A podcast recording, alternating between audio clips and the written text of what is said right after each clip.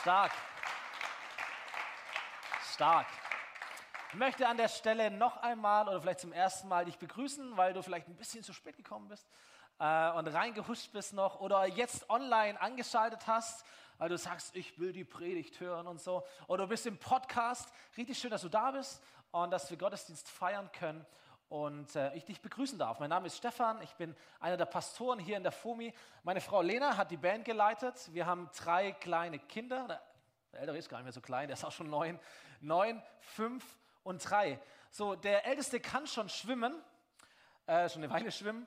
Und die anderen zwei, die lernen das. Und wer noch nicht richtig schwimmen kann, der hat Schwimmflügel. Kennt ihr die Dinger?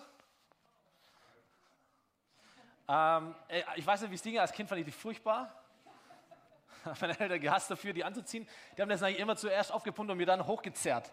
Und das tut richtig an den, an den Ärmen weh. So, wenn deine Arme nass sind, dann ist es außer eng und zieht so. Außerdem war es irgendwie so ein bisschen im Weg, sage ich mal. Die Eltern haben immer lange gebraucht, das aufzupusten. Ich wollte schon lange ins Wasser springen und so. Und dann haben die immer noch an diesen Schwimmflügel rumgemacht.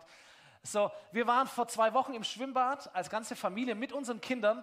Und unser kleinster Leo ist drei Jahre alt und er hatte seine Schwimmflügel an, aufgebaut pustet, hat alles gepasst, wunderbar vorbereitet, springt ins Schwimmbecken und etwas passiert, was immer so eine Schrecksekunde für alle Eltern ist. Er springt rein, dreht sich irgendwo und ein von diesen Schwimmflügeln löst sich. Und er verliert ihn und kommt so mit dem Kopf äh, äh rein, äh, mit dem Arm hoch und, und treibt da so ein bisschen rum, ähm, kriegt natürlich keine Luft mehr, schluckt und äh, ich war direkt daneben, habe ihn sofort hochgezogen, war kein Problem. Er hat mir so mit ganz großen Augen angeschaut, wusste nicht, was los war.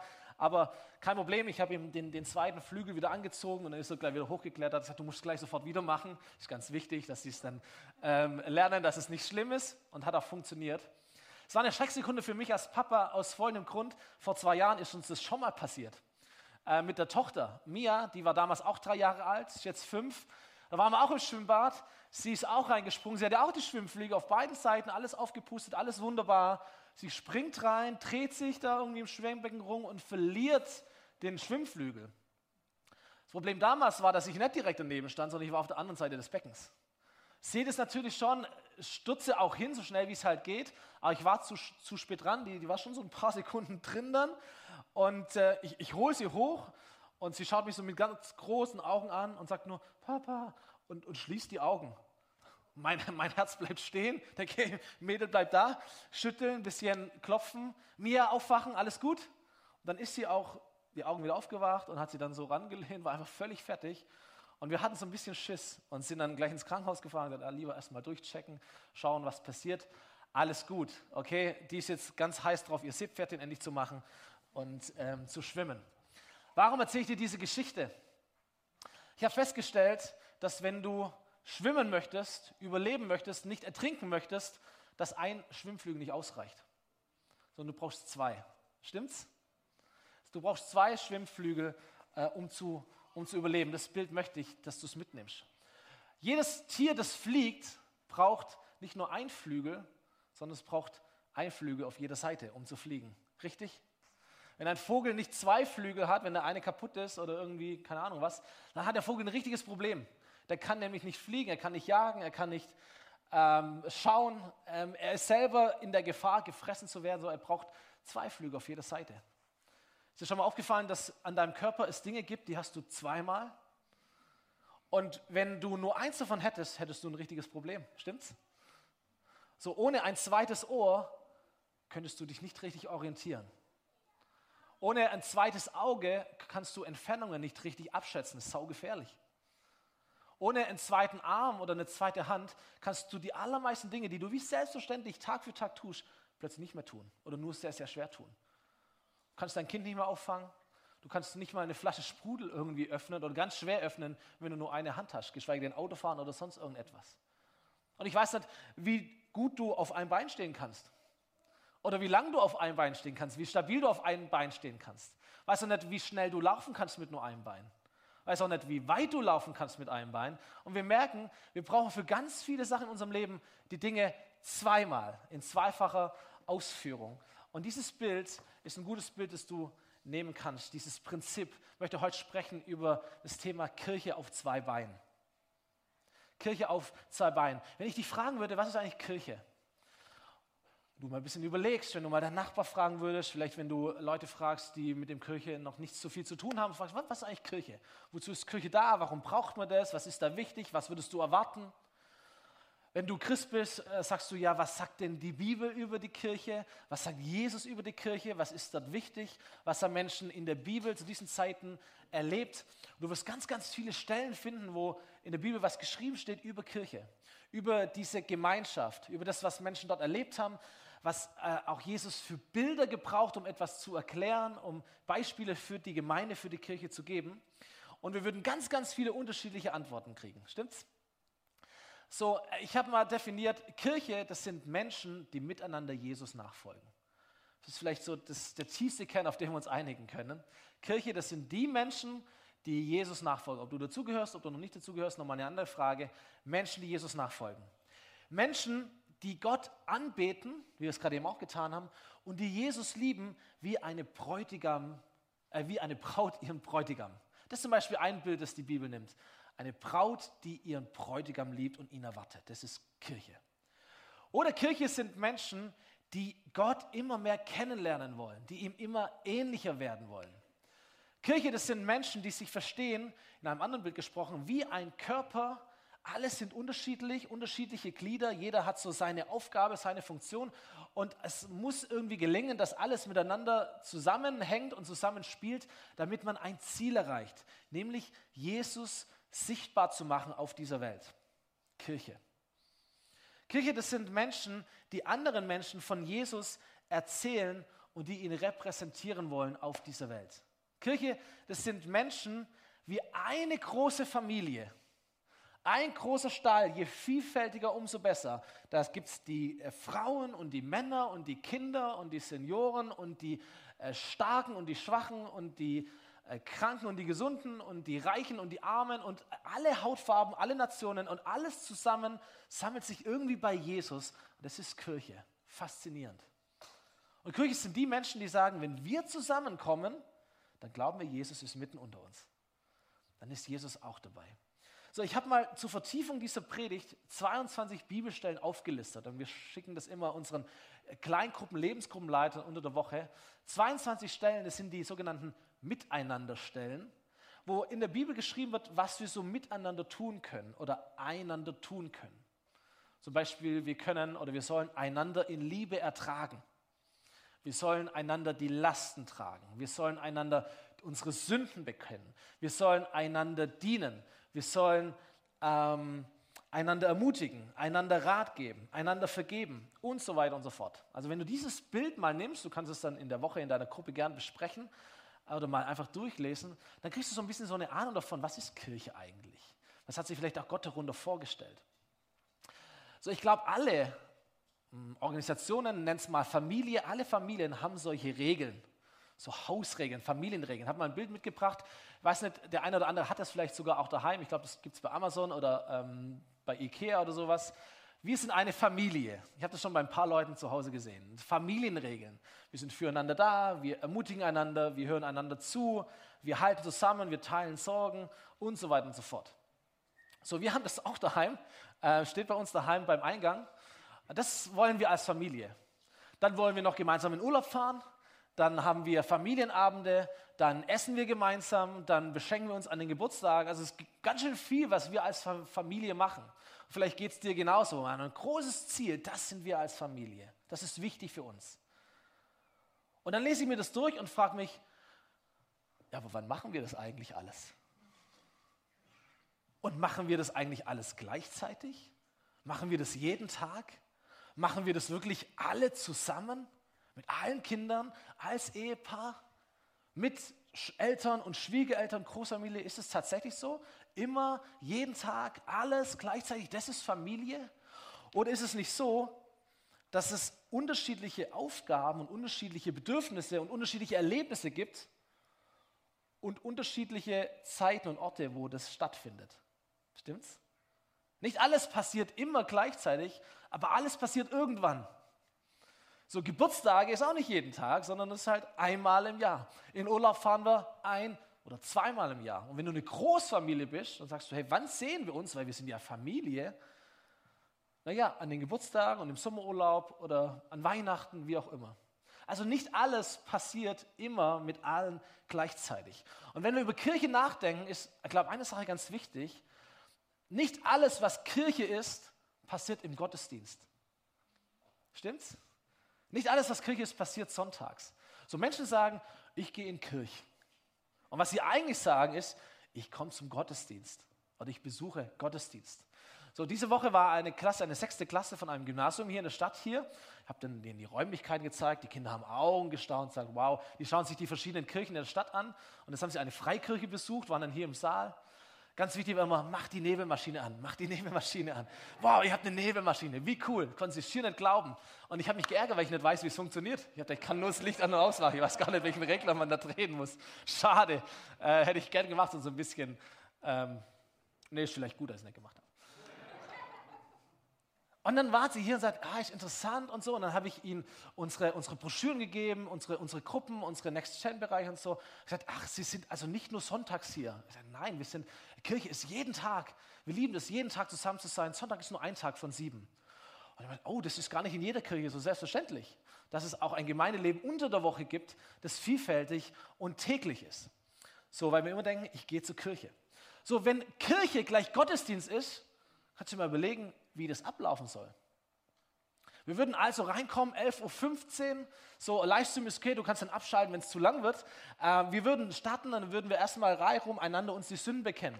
Rainer fängt an, dann kommt der Frank, erzählt, diese Woche habe ich folgenden Blödsinn gemacht, es tut mir leid und damit ihr es alle wisst. Und dann kommt die zweite Reihe, dritte Reihe und jeder bekennt einander die Sünden dann äh, waschen wir uns alle gegenseitig die Füße, dann beten wir füreinander, dann essen wir gemeinsam, dann erzählt jeder was aus der Bibel, dann äh, singen wir gemeinsam, ähm, dann tragen wir die Lasten, dann legen wir das Geld zusammen und so weiter und so fort. Und das würden wir alles in der Öffentlichkeit tun, weil Kirche ist ja auch der Ort, wo Menschen dazukommen können, um Gott zu leben. Weiß ich nicht, für wen das jetzt attraktiv wäre für euch. Weiß auch nicht, wie lang dein Sonntag ist, aber mir wäre es irgendwann langweilig. Ich möchte ehrlich gesagt auch gar nicht, dass jeder von euch mein Leben kennt. Ich möchte auch gar nicht euer Leben alles wissen. Würde mich nur belasten vielleicht manches. Weiß auch nicht, wenn du jetzt hier neu bist, sagst, das möchte ich ehrlich gesagt auch gar nicht wissen. So, das funktioniert so nicht. So könnte es sein, dass Kirche viel mehr ist wie nur ein Gottesdienst. Könnte es sein, dass Kirche äh, mehr hat wie nur ein Flügel. Mehr äh, nur wie ein Standbein, dass es mindestens einen zweiten Flügel, ein zweites Bein braucht, damit Kirche stabil steht, damit Kirche vorwärts laufen kann und auch schnell unterwegs ist. Ich glaube schon. Vielleicht gibt es äh, Kirche Momente, die sehr, sehr groß sind, große Veranstaltungen, Öffentlichkeit, Sichtbarkeit, so etwas wie ein Gottesdienst. Aber dass es daneben auch so das Intime braucht, das Persönliche, das Gemeinschaftliche, das wir schauen uns in die Augen und wir können uns da vielleicht auf einer ganz anderen Ebene erleben und austauschen. Wenn wir mal Jesus anschauen, Jesus hat ja nie eine Kirche gegründet, aber er hat Kirche gelebt. Jemand hat mal gesagt, Jesus hat deswegen in der Bibel kein Buch über, über Kirchenpolitik und Kirchenkonzepte geschrieben, weil er viel zu beschäftigt war, Kirche zu leben. Das fand ich einen coolen Punkt. Manche Leute sagen, ja, lass uns doch eine Kirche sein wie bei Jesus. Ich denke mir immer, welche, welche Kirche meinst du denn? Meinst du Judentum? Weil Jesus war ein Jude. Jesus hat jüdische Feste gefeiert. Jesus war im Tempel, in den Gottesdiensten, in den Synagogen. Ähm, Jesus hatte große Gottesdienste und Jesus hatte so seine zwölf Jünger, die er gerufen hat, dass sie ihm nachfolgen und mit ihnen hat er so eine ganz intime Gemeinschaft gegründet, aber niemals eine Kirche in dem Sinn. Aber vom Herzschlag her ist da ganz viel drin, was Jesus getan hat, gelehrt hat, worauf er Wert gelegt hat, wo wir sagen, oh, das, lass uns das auch leben als Kirche und als Gemeinde. Und dann entdecken wir, wenn wir Jesus so ein bisschen nachverfolgen, dass es Momente gibt bei Jesus, da ist er in großen öffentlichen Veranstaltungen. Er setzt sich auf einen Berg und tausende von Menschen hören ihm zu und er predigt den ganzen Tag. Und dann vollbringt er Wunder und die Leute werden satt und es gibt ein, einen Aufschrei und alle wollen Jesus sehen und es wird immer mehr, immer mehr, immer mehr. Wow! Große, sichtbare öffentliche Veranstaltungen und Jesus redet und tut Wunder und erklärt es und Menschen fangen an nachzufolgen. Und dann finden wir die anderen Momente im Leben von Jesus, wo es viel, viel kleiner ist, wo er in einem Haus ist, wo er mit Zachäus mal unter vier Augen sich richtig Zeit nimmt, wo er eine, eine Predigt hält im Großen, ein, ein Bild erklärt und dann holt es sich seine zur Verfügung und sagt, und jetzt gehen wir mal tief in das Thema ein, jetzt erkläre ich euch das, jetzt vertiefen wir das mal gemeinsam. Oder wo, wo, wo er Menschen im Eins zu eins dient, wo er miteinander ist, mit, mit einer kleinen Gruppe von Leuten. Wir sehen das Große und wir sehen das Kleine bei Jesus. Wenn wir ein bisschen weiter blättern in die Zeit nach Jesus, als er gestorben, auferstanden, in den Himmel gefahren ist und circa 120 Leute, so sagt es die Bibel, bleiben übrig, treffen sich in Jerusalem, um gemeinsam zu beten. Vielleicht ist es auch so etwas wie Gemeinde oder wie Kirche, Gemeinschaft der Menschen, die Gott nachfolgen, würde passen. Dann lesen wir weiter in dem Buch namens Apostelgeschichte, dass der Heilige Geist vom Himmel auf die Erde kommt und diese 120 Menschen erfüllt. Und auf einmal werden sie mutig. Und Petrus ist so der, der erste Pastor, der erste Leiter, stellt sich hin auf einem Fest zu Pfingsten in der Hauptstadt Jerusalem und er predigt fröhlich und mutig von Jesus, erzählt die ganze Geschichte und lädt Menschen ein, an Jesus zu glauben. Und bam, 3000 Leute machen das, heben die Hand. Und dann heißt es in dieser Stelle, diejenigen, die glaubten, was Petrus gesagt hatte, wurden getauft und gehörten von da an zur Gemeinde, insgesamt etwa 3000 Menschen. Und jetzt wird so ein bisschen erzählt, was haben die denn eigentlich gemacht? Nämlich, sie nahmen stetig an der Lehre der Apostel teil, an der Gemeinschaft, an den Mahlfeiern, also sie haben Abendmahl gefeiert, und an den Gebeten. Und dann geht es weiter, eine tiefe Ehrfurcht erfasste alle, die Menschen, die Teil der Gemeinde waren und die, die so, wie auch immer, das mitgekriegt haben. Eine tiefe Ehrfurcht. Wow, Gott wirkt. Und die Apostel vollbrachten viele Zeichen und Wunder. So, so ein paar grundsätzliche Beschreibungen dieser Gemeinschaft, dieser Gruppe, dieser Bewegung. Jetzt geht es noch ein bisschen tiefer rein. In dem Text, da heißt es, alle Gläubigen, also diese 3000 plus x, kamen regelmäßig zusammen und sie teilten alles miteinander, was sie besaßen. Sie verkauften ihren Besitz und teilten den Erlös mit allen, die bedürftig waren. Gemeinsam beteten sie täglich im Tempel zu Gott, trafen sich zur Mahlfeier in den Häusern und nahmen gemeinsam die Mahlzeiten ein, bei denen es fröhlich zuging und großzügig geteilt wurde. So, ich weiß nicht, wie es dir geht, ich finde es eine sehr coole Beschreibung. Eine sehr coole Beschreibung von Kirche. So ein richtiges Momentum, eine Dynamik, viele, viele gute Eigenschaften, Erlebnisse, Aufgaben einer Kirche, aber nicht alles fand gleichzeitig für jeden, jeden Tag statt. So, wir lesen von mindestens zwei Flügeln, wir lesen von mindestens zwei Standbeinen, von mindestens zwei Orten, wo diese Kirche Kirche war. Wir lesen von 3000 Menschen, die Kirche gelebt haben, an zwei Orten. Zum einen wird der Tempel erwähnt, oder der Tempelvorhof, das war der große Platz.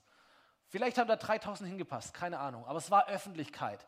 Dort konntest du predigen, dort konntest du lehren. Vielleicht haben sie eine Art Tauschbazar aufgebaut, wo alle ihr Zeug gebracht haben, das sie nicht mehr gebraucht haben und hat man hin und her getauscht, dass alle zufrieden sind. Ähm, dort geschahen vermutlich die Wunder und die Zeichen. Ein Kapitel später lesen wir nämlich davon, wie äh, der Apostel Petrus und Johannes ein richtig großes Wunder erleben, eine Heilung am Tempel geschieht. Das ist der erste Platz, aber dann gibt es noch den zweiten Platz, nämlich die Häuser. Da war sicherlich nicht Platz für 3000 Leute. Das Haus hätte ich gerne mal gesehen. Sondern es waren manchmal so ein, zwei Räume nur und man hat einfach Platz gemacht und man hat dort in den Häusern mit fünf, sechs, sieben, acht, neun, zehn, wie viel auch immer, Leuten gegessen. Hat sich gedient, hat gelacht, hat gebetet, hat das Abendmahl gefeiert, was auch immer. So, es gibt den Tempel und es gibt die Häuser. So in, in, in unserer Kirche hier in der Fumi gibt es diesen einen Satz, der heißt, je größer wir als Kirche werden, umso kleiner müssen wir werden. Je größer eine Kirche wird, umso kleiner muss sie werden. Wenn du 3000 Menschen in einer Kirche hast, dann brauchst du einen großen Saal, einen großen Ort. Du brauchst ganz, ganz viele Häuser, wo diese Menschen in klein und klein zusammenkommen. Zwei Standbeine, zwei Flügel. Große öffentliche Veranstaltungen und kleine private Gruppen so diese Weite, die Sichtbarkeit, aber auch die Tiefe, der Austausch, die Gemeinschaft, das Leben miteinander zu teilen, die Intimität.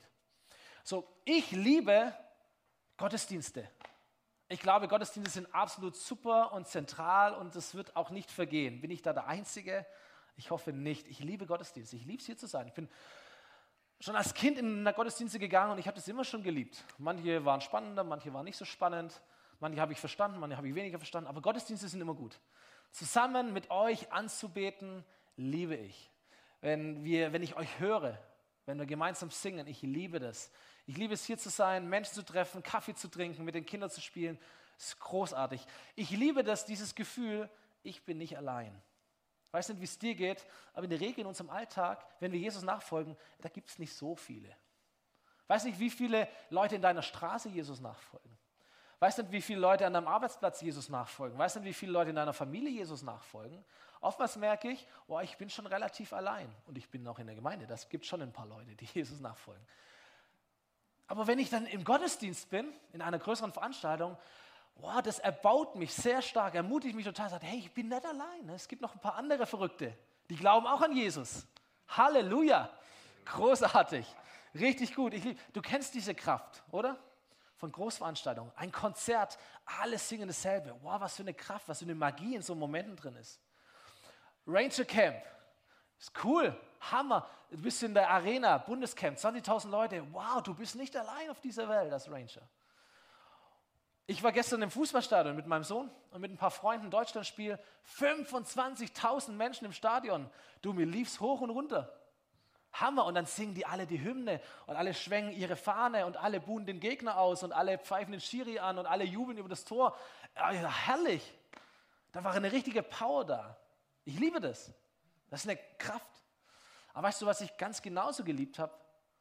Das war, dass mein Sohn neben mir war das war, dass meine Freunde neben mir waren und dass wir in der Pause diskutieren konnten, dass wir schimpfen konnten, dass wir uns beklagen konnten. Sagen, jetzt spiel doch den Ball woanders hin, warum wechselt denn den ein? Oder dass wir uns Spielzüge überlegen konnten oder dass wir danach sprachen konnten, hey, was war dein Highlight? Was fandest du jetzt richtig cool? Wann gehen wir das nächste Mal wieder ins Stadion? Was schauen wir uns als nächstes an? Und ich sage dir ganz ehrlich, ich wäre niemals alleine ins Stadion gegangen. Was soll ich denn alleine im Stadion? Nein, ich brauche Leute um mich herum, ich brauche meine Clique, ich brauche meine Freunde, ich brauche meine Gruppe. So ein Fußballspiel wird das dann zum coolen Fußballspiel, wenn du die große Atmosphäre hast, aber wenn du auch ein paar coole Leute hast, die mit dir ähm, dabei sind. Stimmt's? Zwei Standbeine. Gottesdienste und Gruppen. Kirche sind große Gottesdienste und kleine Gruppen. Und wir würden sagen als Kirche, oder wir versuchen dieses Bild zu prägen, dass wir eine Kirche sind, die aus ganz, ganz vielen Gruppen besteht und am Sonntag kommen diese Gruppen zusammen und versammeln sich. Und das ist der Gottesdienst. Wenn du die Bibel ein bisschen genauer liest, dann liest du gar nicht so viel von Gottesdienst, eigentlich kaum was, aber du liest immer wieder von Versammlung, von Zusammenkünfte, je nachdem, welche Bibelübersetzung du hast. Und das ist genau das Prinzip. Damals war natürlich auch andere Zeiten, Kirche wurde ja oft verfolgt. Sie mussten sich auch oft in Häusern treffen, aber ab und zu konnten sie zusammenkommen und sich versammeln. Und das war der Gottesdienst. So, ich liebe Gottesdienst aber ich liebe auch kleine Gruppen. Ich liebe unsere Connect-Gruppe, die wir jeden zweiten Montag haben, wo wir das Haus aufmachen und Leute kommen einfach und wir erleben zu Hause gemeinsam.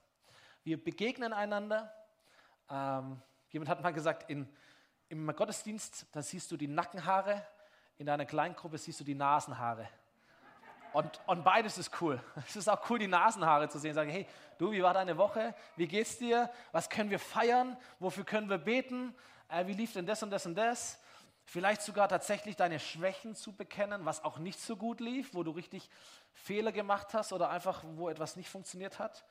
Wir lieben das, wenn wir gemeinsam unser Leben einfach teilen und WhatsApp-Gruppe schreiben, irgendwelche uns ermutigen mit irgendwelchen Impulsen, Liedern, YouTube-Clips, was auch immer, ähm, wo wir einfach einen, einen intensiveren Kontakt haben mit Menschen und merken, wir wachsen auch aneinander. Das ist immer so ein bisschen demütigend für den Pastor, aber ich sage dir jetzt schon mal, du wirst in einem halben Jahr diese Predigt vergessen haben. Höchstwahrscheinlich, die allermeisten von euch. Wahrscheinlich ich selber auch. So merke ich, eine Predigt in einem Gottesdienst ist großartig, um mal was in Gang zu setzen, zu inspirieren, zu ermutigen. Bam. Aber wenn du das Ding nicht nimmst, diese Inhalte nicht nimmst und sie in dein Leben umsetzt, verpufft diese ganze Wirkung. Und nächsten Sonntag bist du wieder da und brauchst eine Predigt. Wie anstrengend. So, du brauchst Orte in deinem Alltag, wo du sagst, hey, was bedeutet das jetzt für mich? Wie setze ich das eigentlich um? Wie machst eigentlich du das? Wie machst eigentlich du das? Wie machen das Leute, die vielleicht schon lange glauben und die vielleicht noch nicht so lange glauben? Und dafür brauchst du Orte, dafür brauchst du einen Kreis, wo du dich anschauen kannst, wo du nicht die Nackenhaare siehst, sondern die Nasenhaare, wo du wirklich mal ein bisschen in die Tiefe gehen kannst. Wir wachsen an Beziehungen. So in der FOMI nennen wir all diese Gruppen Lebensgruppen, weil es darum geht, das Leben miteinander zu teilen. Und für alle Kids und Teenies und Jugendliche, junge Erwachsene gibt es noch etwas, das nennt sich Next Gen Gruppen. Und ähm, insgesamt sind es circa 40 Gruppen. Und ich würde sagen, unsere Kirche besteht eigentlich im Kern aus diesen 40 Gruppen, die unter der Woche oder am Wochenende Gruppen leben, Gemeinde, Kirche leben und am Sonntag dann zusammenkommen zum Gottesdienst. Hammer, 40 Gruppen. Und weil wir heute Lebensgruppen Sonntag feiern, haben wir gesagt, hey, alle Lebensgruppenleiter, das sind 21 Gruppen aktuell. Wir haben sie alle gebeten, mal sich vorzustellen, ihre Gruppe vorzustellen. Und daraus haben wir einen kurzen Clip gemacht, den wir gleich anschauen werden. So, ich, ich stelle nicht das Videoteam vor, das sind keine Videofachleute, sondern es sind, es sind Pastoren und Pastorinnen. Es sind Leute, die ein Herz haben für Menschen, die ihr Herz für dich öffnen wollen, die ihr Zuhause für dich öffnen wollen und die das, was ihnen Spaß macht, was ihre Leidenschaft ist, anbieten wollen, damit du ein Zuhause erlebst mit ihnen. Schauen wir uns mal an, was es da alles gibt. Clip ab.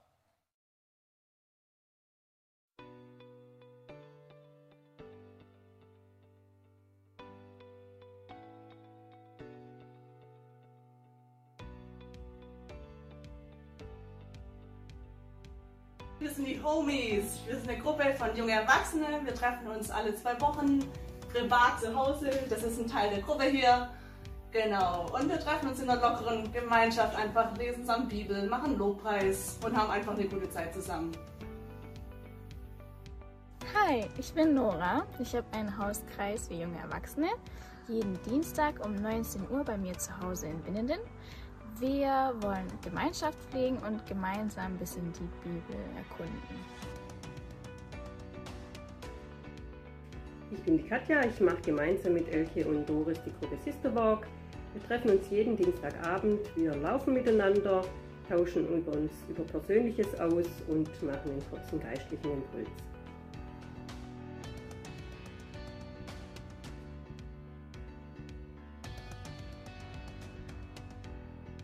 Einladung zur Männerkochen.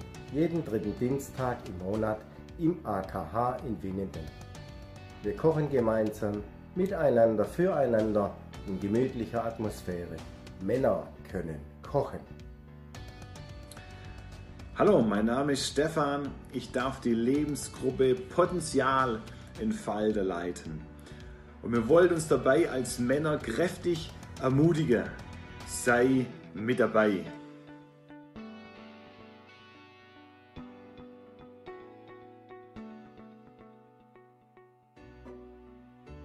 Wir wollen in der Zukunft unterschiedliche und vielfältige Lebensgruppen für die Generation ab 60 Jahren anbieten. Wenn du Teil dieser Generation bist oder ihr dienen möchtest, wir nennen sie voller Wertschätzung die S-Klasse, dann komm am 23. Mai zu unserem Kennenlerntreffen. Wir freuen uns auf dich. Auch nochmal. Hi, wir sind Lena und Stefan und wir freuen uns, euch in unserem Wohnzimmer begrüßen zu dürfen zu unserer Connect-Gruppe. Ganz besonders für alle, die neu in der FOMI sind und wir werden auch Teil vom Alpha-Kurs sein.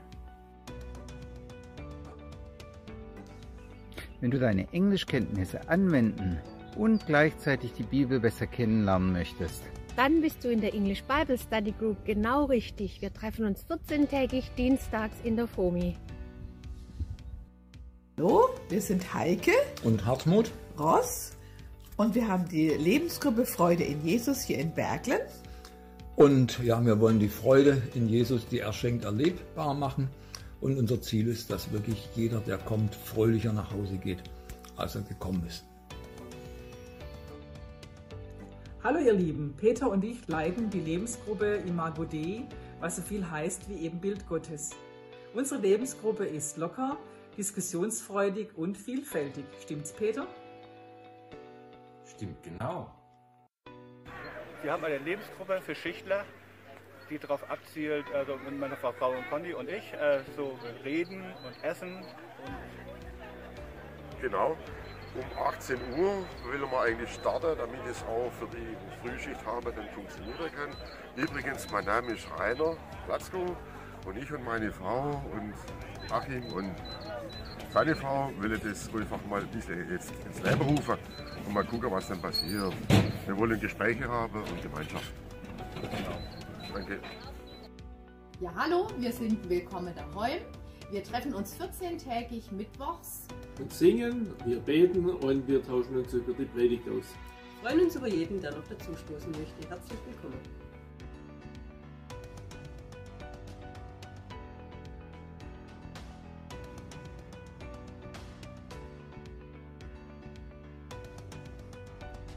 Hallo, ich bin Hans-Jörg Wirz, Leiter der Schatzsuche. Wenn du es auf dem Herzen hast, dass die Menschen da draußen Gott kennenlernen und verstehen, dass er wirklich an ihnen interessiert ist, dann musst du die Methode der Schatzsuche unbedingt mal kennenlernen. Deshalb komm doch einfach mal mit, lass dich begeistern. Herzliche Einladung. Hallo zusammen, mein Name ist Ralf Reising.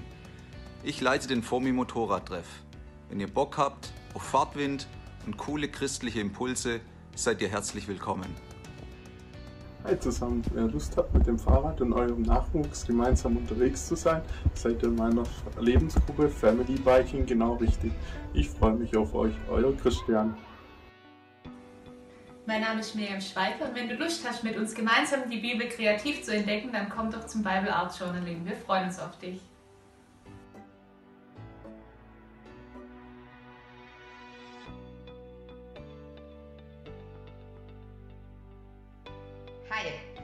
Möchtest deinen Glauben neu entdecken oder überhaupt entdecken? Dann bist du beim Alpha-Kurs der FOMI genau richtig. Stellvertretend für unser Kursleiterteam lade ich dich hier herzlich ein. Wir freuen uns ganz arg auf dich. Ciao!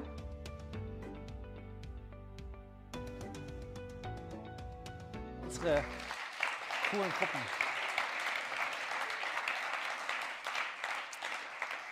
Und auch an der Stelle mal einen riesen Applaus an meine Frau, die hat diesen Clip gemacht, die hat die Broschüre designt, die macht alles, was hier im Media läuft. Hammer, richtig gut, richtig gut.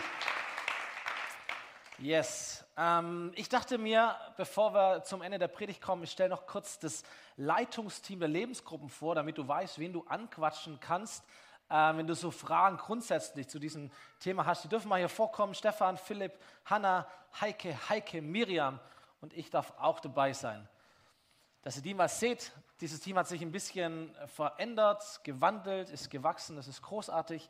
Stefan, Philipp, neu dazu, Miriam neu dazu, Hanna neu dazu. Die zwei Heikes waren schon dabei. Sehr cool. Wenn ihr irgendwie Fragen habt zu Lebensgruppen allgemein, die sind für die Lebensgruppenleiter verantwortlich, für die ganze Organisation, für alles drumherum. Löchert sie. Großartig. Schön, dass ihr da seid, dass es euch gibt und ihr den Dienst tut. Ein Applaus für euch.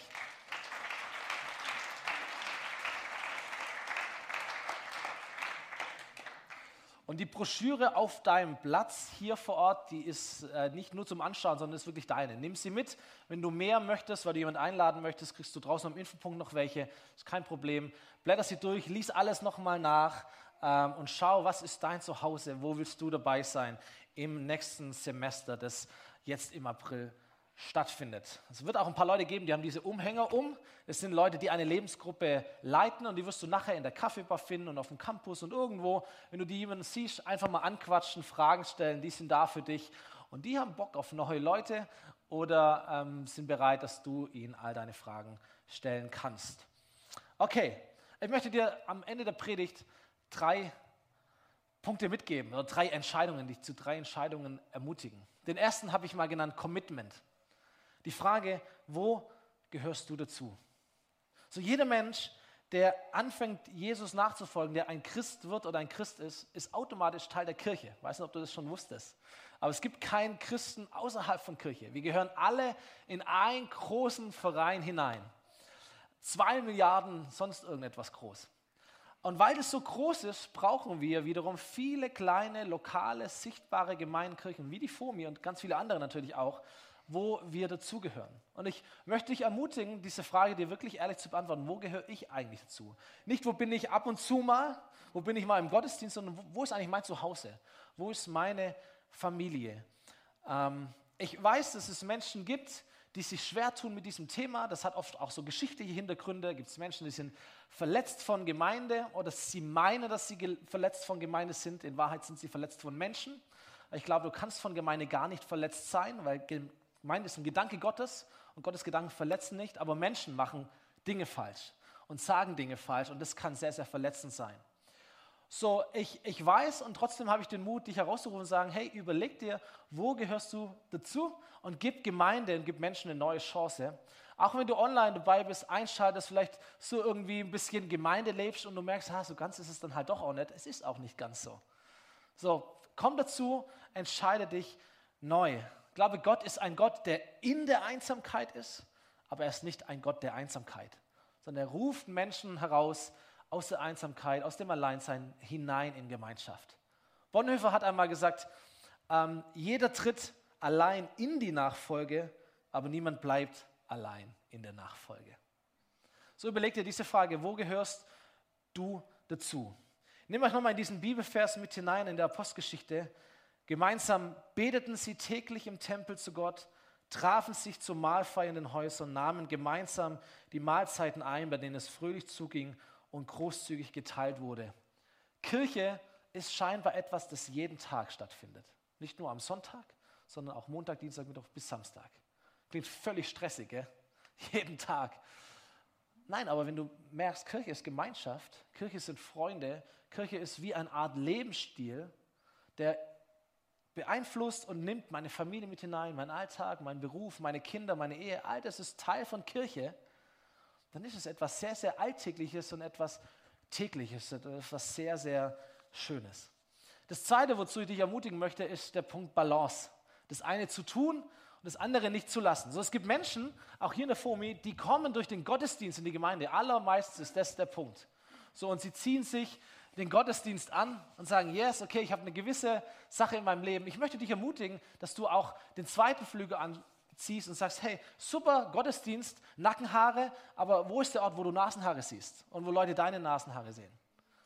Zieh den zweiten Flügel an. Wenn es andersrum ist und sagst, hey, ich bin durch eine Gruppe hier irgendwie reinkommen, auch das gibt es, ähm, dann sag, ey, komm zum Gottesdienst. Und sei nicht nur in deiner Gruppe. Gruppe ist keine Alternative zum Gottesdienst, sondern ist einfach eine Ergänzung, wie der Gottesdienst eine Ergänzung zur Gruppe ist. Du brauchst beides in deinem Leben. Und der dritte Punkt und letzte Punkt ist der Punkt von Next Steps, Kirche weiterzuentwickeln. Und das würden wir total gern mit dir machen, hier vor Ort und genauso auch mit dir, der du online zuschaust und so mit dabei bist. Das aller, aller langweiligste wäre, wenn alle Gruppen so wären wie meine. Wenn du sagst, oh, ich bin XY, äh, meine Gruppe trifft sich am Dienstag. Zack, ich bin XY, meine Gruppe trifft sich immer am Mittwoch. Zack, ich bin XY, wir treffen uns immer am Donnerstag. Und du wirst einschlafen. Kein Mensch von euch hätte sich fünf Minuten so einen Clip angeschaut, wo einfach jeder erzählt. Du merkst, die Vielfalt macht's. Stimmt's? Die Buntheit, die Gemischtheit macht's, dass nicht alle Gruppen gleich sind, weil nicht alle Menschen gleich sind. So, je vielfältiger, umso besser umso mehr Möglichkeiten, damit du etwas findest, das genau zu dir passt. Menschen sind unterschiedlich, Menschen sind flexibel, aber einander zu begegnen, füreinander zu sorgen, aneinander zu wachsen, das kannst du an ganz unterschiedlichen Orten. Das kannst du hier in dem Haus tun, das kannst du in deinem Privathaus tun, das kannst du unterwegs tun, das kannst du morgens tun, mittags, abends, whatever. Beim Bibellesen oder beim Hobby, dem ist keine Grenze gesetzt. Deswegen sind unsere Gruppen so breit, wie es nur möglich ist. Und wenn du sagst, aber meins ist nicht dabei, mein Hobby ist nicht dabei, meine Leidenschaft ist nicht dabei, mein Tag ist nicht dabei, meine Stadt fehlt da drin noch, dann will ich dich fragen, ey, warum startest du nicht was? Warum kommst du nicht auf uns zu und sagst, hey, wie kann ich denn mit dem Anliegen zu der Zeit, mit der Zielgruppe, mit der Stadt eine Gruppe starten? Und wir würden es lieben, dir zu helfen, so etwas möglich zu machen. So, ich weiß, es gibt Menschen, die sagen, irgendwie fehlt es uns doch an Diakonie, dass wir rausgehen und den Menschen wirklich helfen. Und meine Frage ist, ey, warum startest du nicht eine Gruppe, die sich alle zwei Wochen trifft und einfach mal durch die Stadt läuft, um zu beten und zu schauen, wo ist der Bedarf und wo können wir diakonisch notwendig oder, oder diakonisch sichtbar werden? Und ich verspreche dir, es wird Leute geben, die den gleichen Herzschlag haben wie du, die nur auf dich gewartet haben, dass du sagst, hey, ich biete es an, wer ist dabei? 100 Prozent.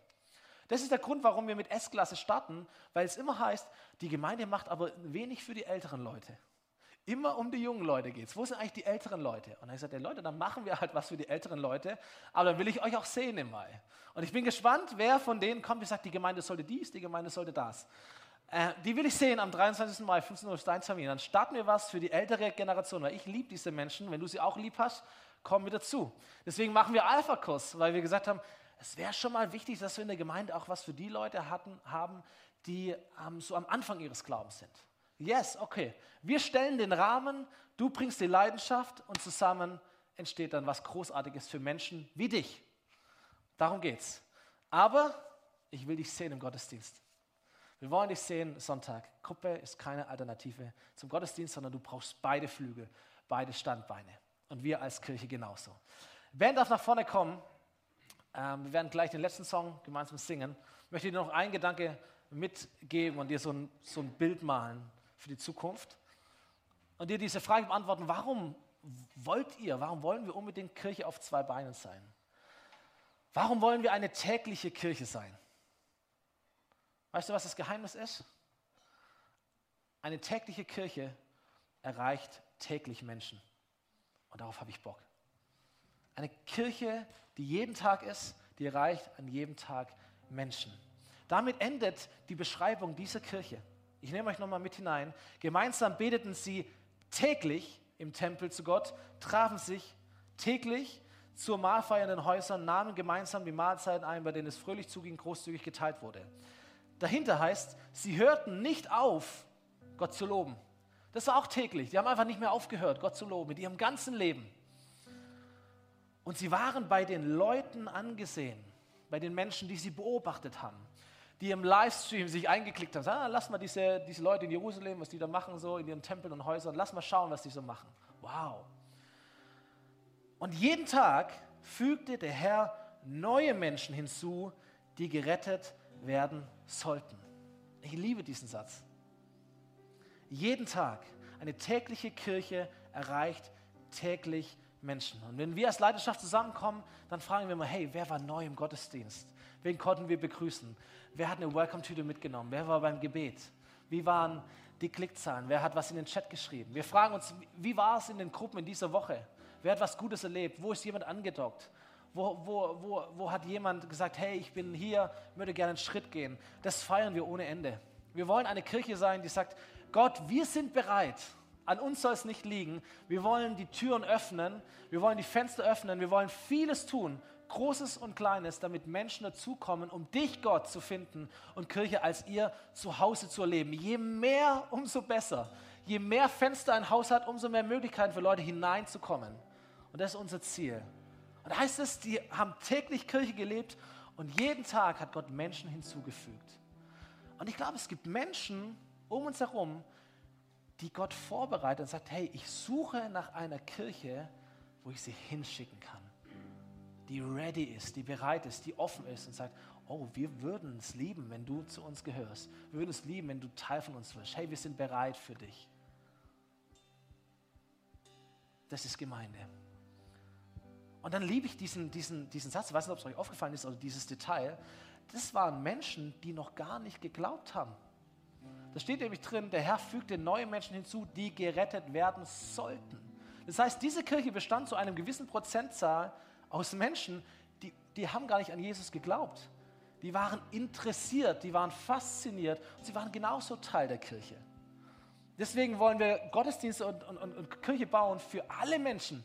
Nicht nur für Christen, sondern auch für die, die noch Christen werden sollen, die Gott vorbereitet und sagt, hey, komm dazu, und wer auch immer du bist, wo auch immer du stehst, lass uns gemeinsam vorwärts gehen. Jesus nachfolgen. Ob du das verstehst, nicht verstehst, egal.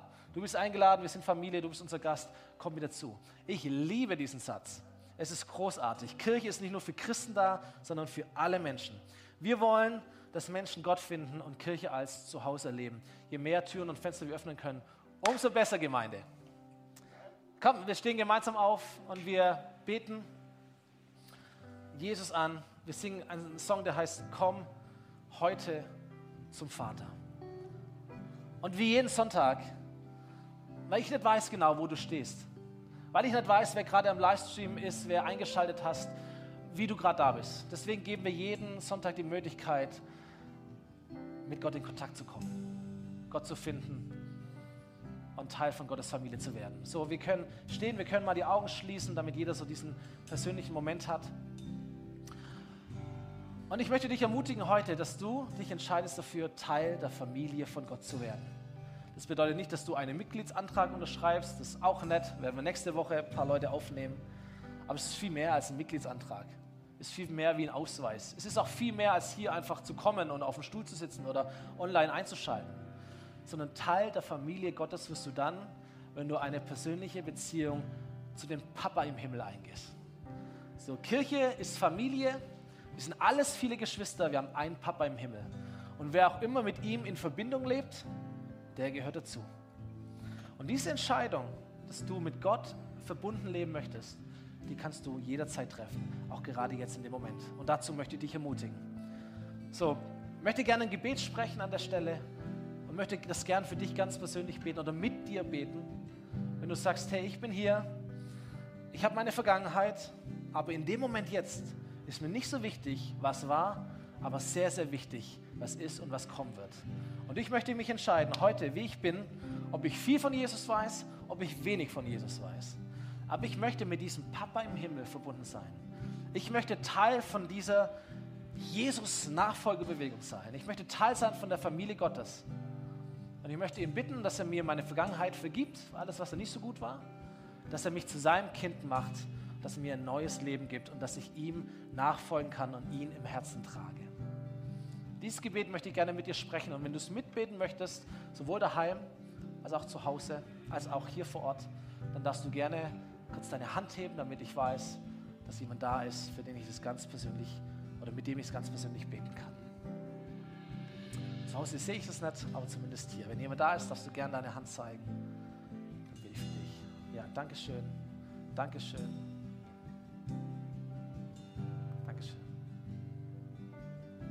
Mit euch beten wir gemeinsam als ganze Gemeinde. Jesus, danke, dass du mich liebst. Danke, dass du für mich gestorben bist. Danke, dass du mich einlädst, dir nachzufolgen.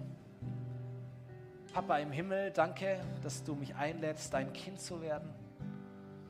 Und danke, dass ich das ergreifen kann, jetzt im Glauben. Ich möchte dich bitten um Vergebung meiner Schuld. Alles, was nicht gut lief in der Vergangenheit, wo ich Fehler getan habe, wo ich ohne dich gelebt habe. Es tut mir leid und es soll mich nicht länger beherrschen, sondern ich möchte als dein Kind nach vorne schauen und nach vorne leben. Und so danke ich dir, dass du jetzt in mein Leben hineinkommst. Vielleicht spürst du das gerade jetzt auch, vielleicht spürst du es auch nicht und es stimmt trotzdem. Danke Gott, dass du in mein Leben hineinkommst, mir vergibst und mir ein neues, ewiges Leben schenkst, damit ich als dein Kind, als Teil deiner Familie leben kann. Amen. Komm, wir geben den Leuten, die sich da heute dafür entschieden haben, einen dicken Applaus. Und dann beten wir gemeinsam Jesus an. Amen.